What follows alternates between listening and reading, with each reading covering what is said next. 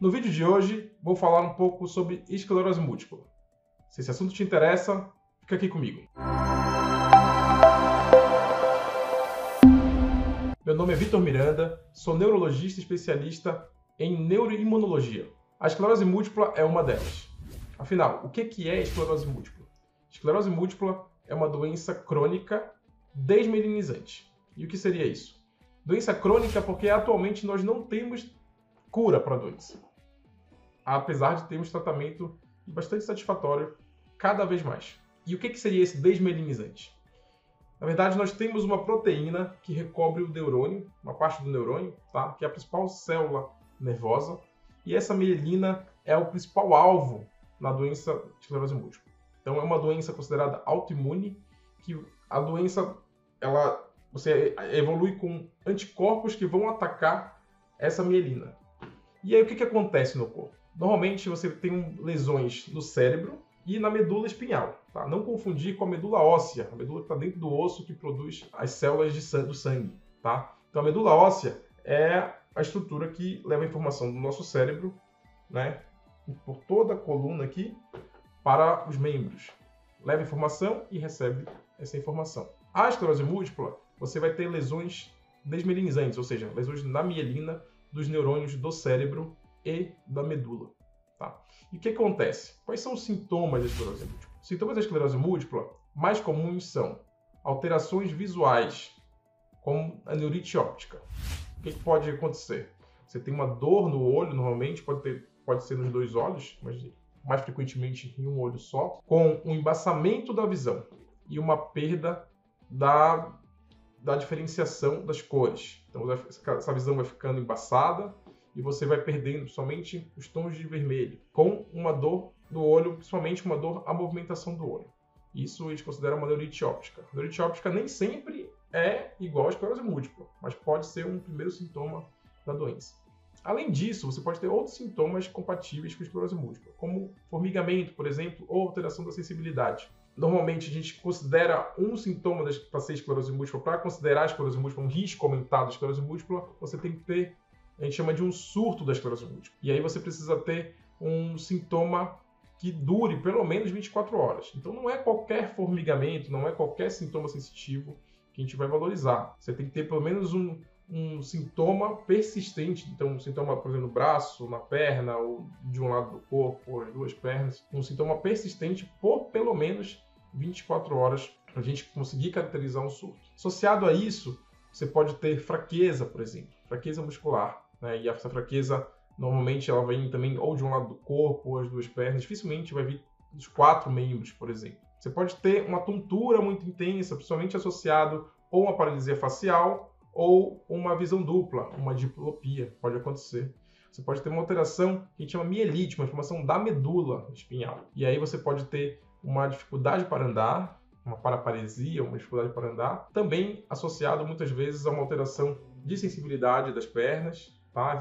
Essa alteração de sensibilidade pode vir até ao tronco e muitas vezes também ocorrendo acometimento dos esfínteres, ou seja, alteração para urinar, fazer xixi e alteração para evacuar, tá? Isso pode estar acompanhado da quadro de mielite. Qualquer paciente que sinta algum desses sintomas né, e esses sintomas, em geral, tem que durar algumas horas, pelo menos, por definição, mais de 24 horas, a gente consegue caracterizar como possível surto. Né? Claro que isso não é suficiente para a gente fechar o diagnóstico, mas esses são os sintomas mais típicos da esclerose múltipla. Quais são as causas da esclerose múltipla? A gente não sabe exatamente as causas, tá? Existem várias teorias, a gente sabe que é uma conjunção de fatores genéticos com fatores ambientais. Né? E quais são os fatores genéticos?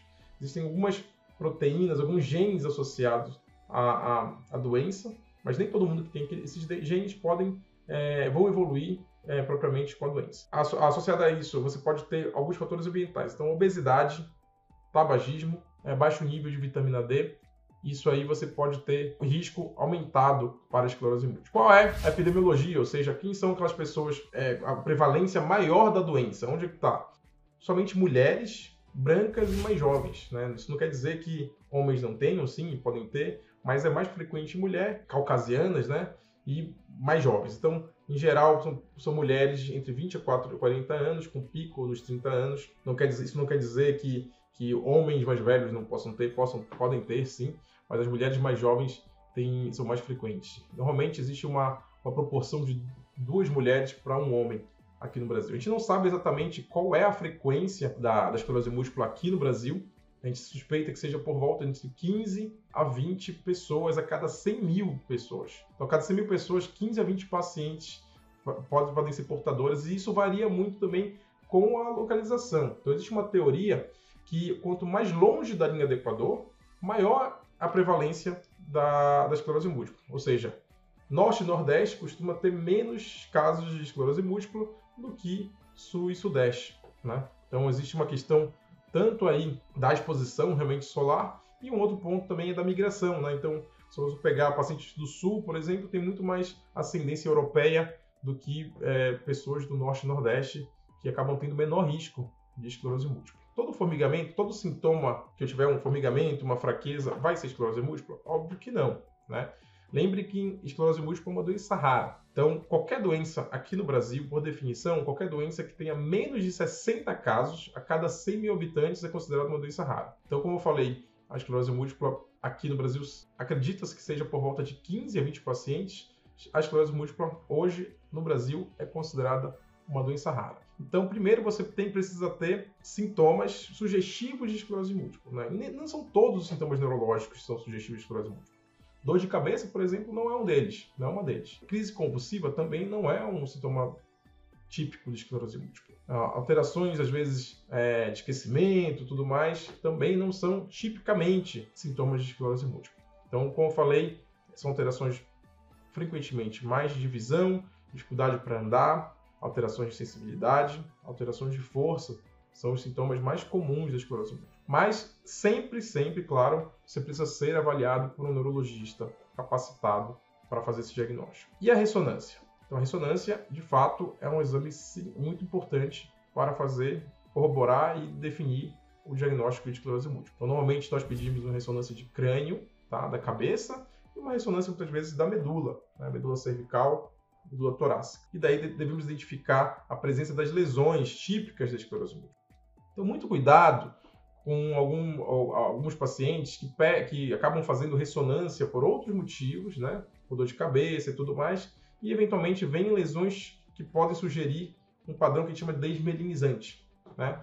Então, não é incomum a gente é, topar com pacientes que têm dor de cabeça, por exemplo, e, e faz uma ressonância e, e, sugere-se um, um padrão desmelinizante na ressonância.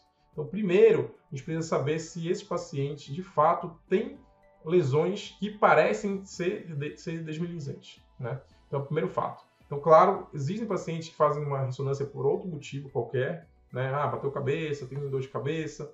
É, a suspeita não é, inicialmente não é esclerose múltipla, e quando se faz a ressonância, aparecem lesões que são realmente muito típicas de esclerose múltipla. E a isso nós damos o nome de RIS, ou seja, Síndrome Radiológica Isolada. Então, é um paciente que não tem sintoma típico de esclerose múltipla, faz a ressonância e fala, hum, a ressonância tem lesões típicas de esclerose múltipla. Hoje, a gente não sabe exatamente como manejar esses pacientes, então existem alguns fatores, dependendo de quantas lesões tem na ressonância, de como o paciente está, qual a, a preocupação do paciente, alguns outros exames que a gente pode pedir, exames da visão, exames de líquor, né, líquido cefalorraquiano. Então, dependendo disso daí, a gente pode ponderar se esse paciente, mesmo sem sintoma nenhum, se é uma paciente elegível para o tratamento.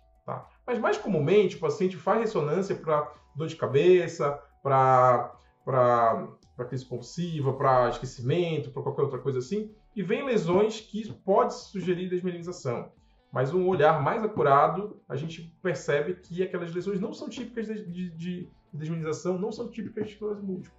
Tá? Então, muito cuidado com isso. Sempre tentem conversar com o neurologista, principalmente o neurologista capacitado é, especialista em neuroimunologia ou esclerose múltipla. Tá? O paciente especialista em esclerose múltipla tem um, um olhar mais acurado e sempre, claro, conversando muitas vezes com radiologistas.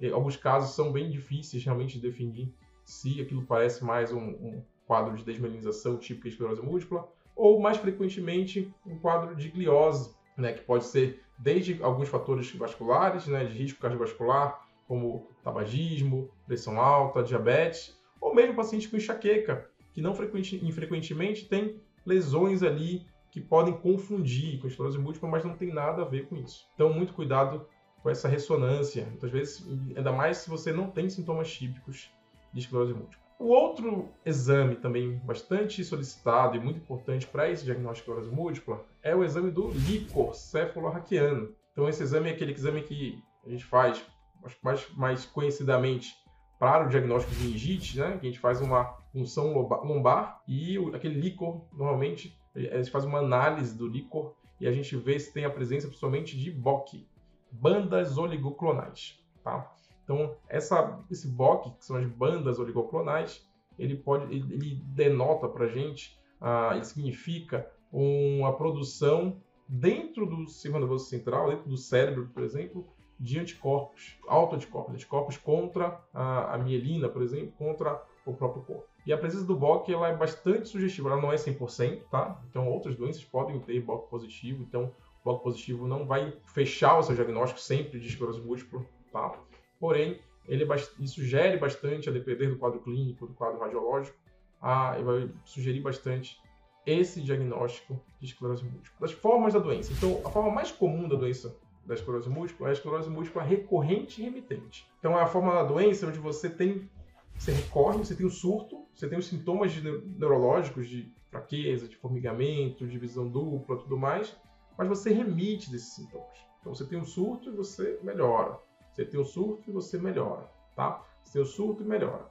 Até que chega um ponto da doença que você vai piorando.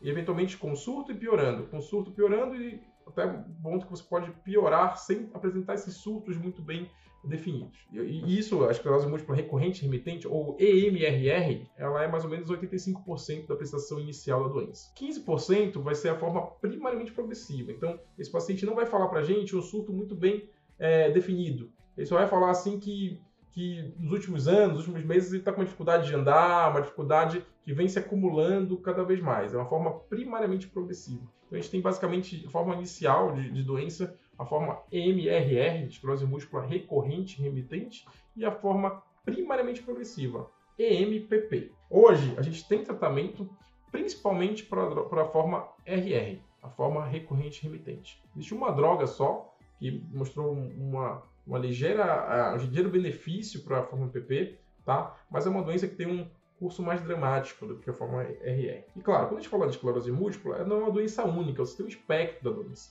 Você vai ter doenças, desde as doenças mais brandas, assim, pacientes com poucos surtos, pacientes com pouca atividade na ressonância, paciente com exame neurológico mais próximo do normal, até o outro extremo, onde o paciente vai apresentar surtos frequentes, com uma atividade na ressonância muito maior, uma incapacidade já inicialmente já bem, bem grande. Tá? Então a doença, por mais que seja uma doença, mas é uma doença que tem um espectro ali de gravidade. Falando um pouco sobre a evolução desse paciente. Né? Então, o paciente que fecha o diagnóstico de esclerose múltipla é um paciente que precisa do tratamento. Esse paciente deve ser tratado. Então, o paciente, claro que, a depender do, do de, da idade e de outras comorbidades, a gente pode ponderar isso aí. Mas a maioria dos pacientes vai ter uma indicação precisa de tratamento. Por quê? A doença é crônica, né?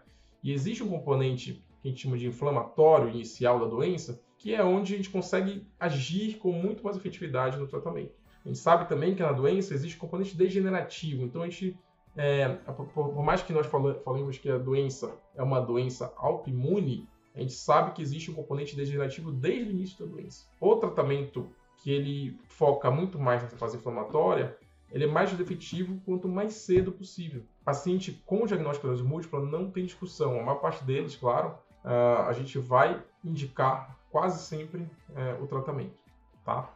Então, tratamento, tratamento específico para esclerose múltipla. Antes de falar um pouco do tratamento, a gente sabe que se o paciente não fizer uso de nenhum tratamento, ele vai ter uma evolução natural da doença. E a evolução natural da doença é justamente com o acúmulo de incapacidades. O que, que são essas incapacidades? São sintomas neurológicos que vão se sobrepondo, sobrepondo, sobrepondo, e até um ponto que o paciente tem muita dificuldade é, de fazer as atividades. Eu quero deixar bem claro aqui que o tratamento ele não é apenas farmacológico. Como a maioria dos tratamentos, a maioria das doenças neurológicas, A gente sabe que existe um componente muito negligenciado, às vezes não somente pelos médicos, mas também pelos pacientes, de um tratamento que a gente chama de não farmacológico. E o que, que seria isso? É todo tratamento que não seja só de base de medicação. Então, primeiro ponto, atividade física. Tá? Então, a gente sabe que a atividade física impacta sobremaneira a evolução desse paciente, positivamente a evolução desse paciente com esclerose múltipla. Qualquer atividade física, atividade física aeróbica, né? aquela, aquela mais de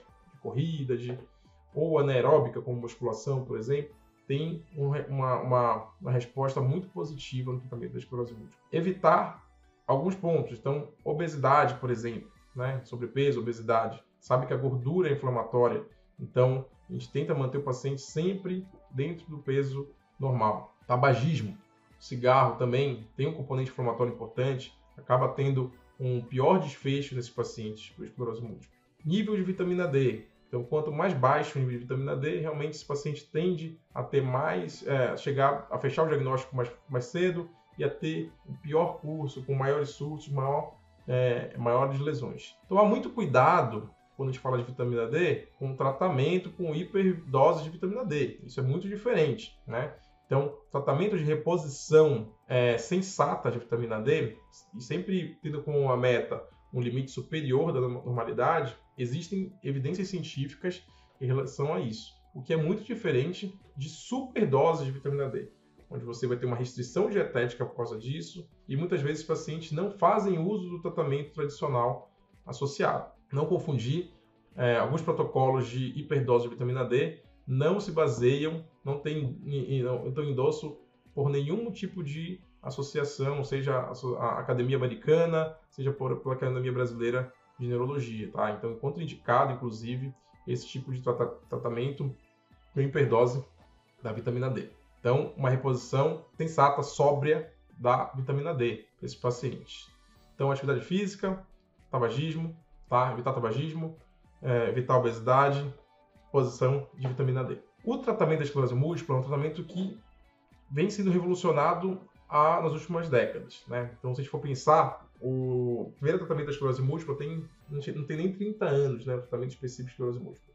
Até então, fazia-se uso de corticoide em altas doses, fazia uso de, de alguns imunossupressores com maiores efeitos colaterais, tá? Então, hoje, há mais ou menos aproximadamente 30 anos foi aprovada a primeira droga para esclerose múltipla especificamente aqui no Brasil. Hoje a gente tem mais de 15 drogas, né? A gente tem um, mais ou menos um cardápio à disposição de drogas, né? Claro que e, e a gente consegue hoje enquadrar aquele paciente para aquele, aquele tipo de droga específica. Então hoje nós temos já drogas subcutâneas, drogas intramusculares, drogas orais, drogas injetáveis, drogas que são três vezes na semana, drogas, drogas diárias, drogas semanais, drogas mensais drogas semestrais e drogas de indução, que a gente chama aqui. Você faz o uso da medicação no primeiro ano, no segundo ano e fica teoricamente livre de tratamentos no terceiro no quarto ano. Então a gente tem realmente uma, uma variedade muito grande de, de, de, drogas bastante efetivas para a doença hoje em dia, e isso mudou o custo da doença. Se for comparar, por exemplo,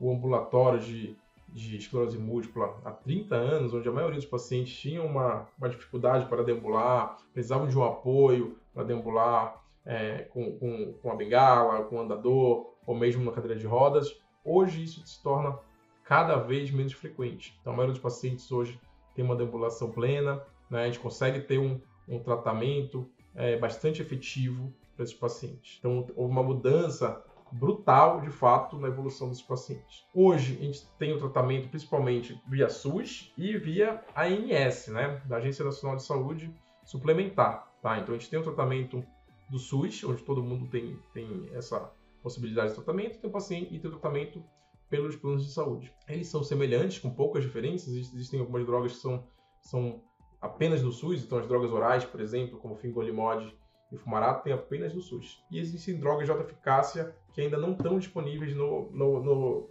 no SUS, apenas na ANS, como, por exemplo, o, o ocrelizumab. Então, mas, mas assim, ainda assim, o tratamento pelo SUS é bastante satisfatório hoje. Ainda existe uma, uma classificação de drogas de primeira linha, né, de drogas plataformas, as drogas que eram usadas mais nos anos 90, junto com as drogas orais, é, são consideradas drogas de primeira linha ainda, né? Isso é mais por volta de 2010. É, mas a gente já tem droga de segunda, de terceira até de quarta linha no SUS. Existem drogas bastante efetivas, claro que o perfil de cada droga, depende muito de paciente, existem eventos, eventos adversos a depender de cada droga, mas a gente tem hoje em dia um tratamento muito, muito efetivo para a doença. Então, resumindo, a esclerose múltipla é uma doença crônica, desmelinizante, que em geral acomete principalmente é, pacientes mais jovens. Inclusive, é a segunda doença que mais causa incapacidade neurológica em pacientes jovens do países do primeiro mundo. Então, é uma doença que cada vez mais é, estamos com, com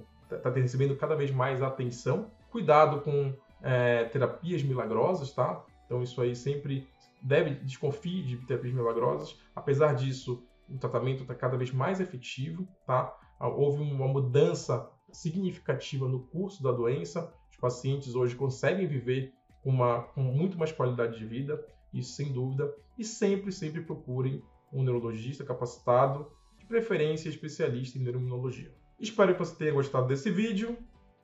Um abraço e até a próxima.